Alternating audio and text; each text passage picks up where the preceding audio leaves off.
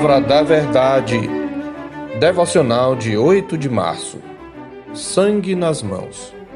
Mas se o atalaia vir que vem a espada e não tocar a trombeta, e não for avisado o povo, se a espada vier e abater uma vida dentre eles, este foi abatido na sua iniquidade, mas o seu sangue demandarei da mão do atalaia. Ezequiel 33, 6. O atalaia era uma espécie de alarme humano. Era um soldado escolhido para ser sentinela sobre uma cidade ou aldeia. Seu posto de vigilância ficava numa posição estratégica de onde ele pudesse ter uma visão panorâmica dos arredores de uma cidade ou aldeia, a fim de antecipar-se a um ataque surpresa de povos inimigos, avisando ao seu exército e a todo o povo do perigo iminente. Ele tinha normalmente uma trombeta para certificar-se de que todos pudessem ouvir seu alarme. Da prontidão e zelo do atalaia dependiam muitas vidas, vidas do seu próprio povo. Por isso, não tocar a trombeta ao avistar a espada, isto é, o ataque do inimigo, era como tirar uma vida com as próprias mãos. No texto da nossa meditação, o Senhor está dizendo que o sangue das vítimas da espada seria requerido das mãos do atalaia dorminhoco. O Senhor aplica a figura do atalaia ao ministério profético.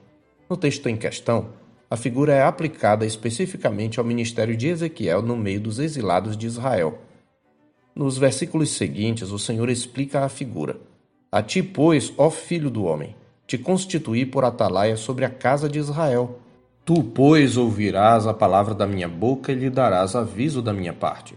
Se eu disser ao perverso, ó perverso, certamente morrerás, e tu não falares para avisar o perverso do seu caminho, morrerá esse perverso na sua iniquidade, mas o seu sangue eu demandarei de ti.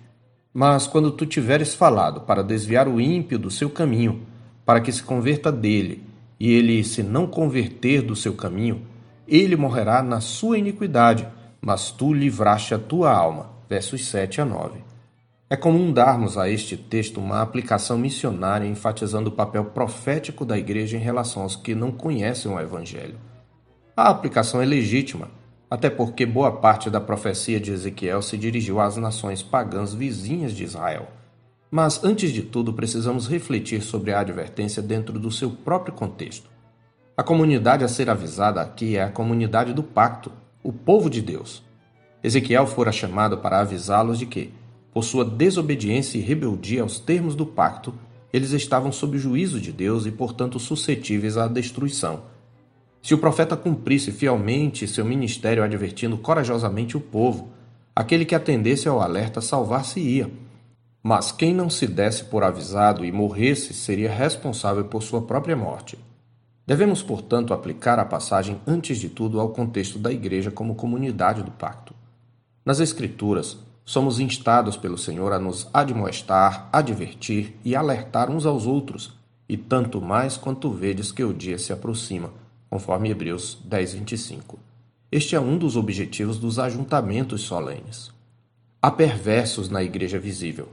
Há membros da comunidade do pacto que ou já estão caídos ou estão seguindo um caminho perigoso rumo à ruína espiritual. E o Senhor Deus, em sua providência, sempre revela o pecado àqueles a quem Ele quer desde o seu nascedouro.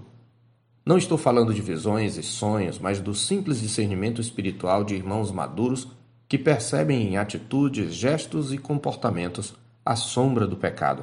Alguns desses atalaias têm a coragem de confrontar o faltoso, que nem sempre dá ouvidos, pois seu caminho aos seus próprios olhos parece reto, revelando sua insensatez. Neste caso, o faltoso é o único culpado pela sua ruína. Mas, tristemente, alguns atalaias veem a espada e se calam, seja por covardia, medo de se envolver ou simples acomodação. Às vezes até comentam uns com os outros, mas não confrontam o perverso, contrariando a advertência divina. Quantas quedas e dores seriam evitadas se fôssemos atalaias mais vigilantes e zelosos? Quantas famílias, relacionamentos e ministérios não seriam salvos se houvesse menos dorminhocos na Igreja de Deus? Perseguir a santificação requer vigilância constante e é uma ação comunitária conforme Hebreus 12, de 14 a 17. Por isso, quando na igreja ocorre uma tragédia espiritual, fruto da espada de Deus sobre o perverso, ou mesmo sobre o justo que se faz reprovável, Antes de nos indignarmos contra o faltoso, devemos perguntar a nós mesmos na presença do Senhor: Há sangue em minhas mãos?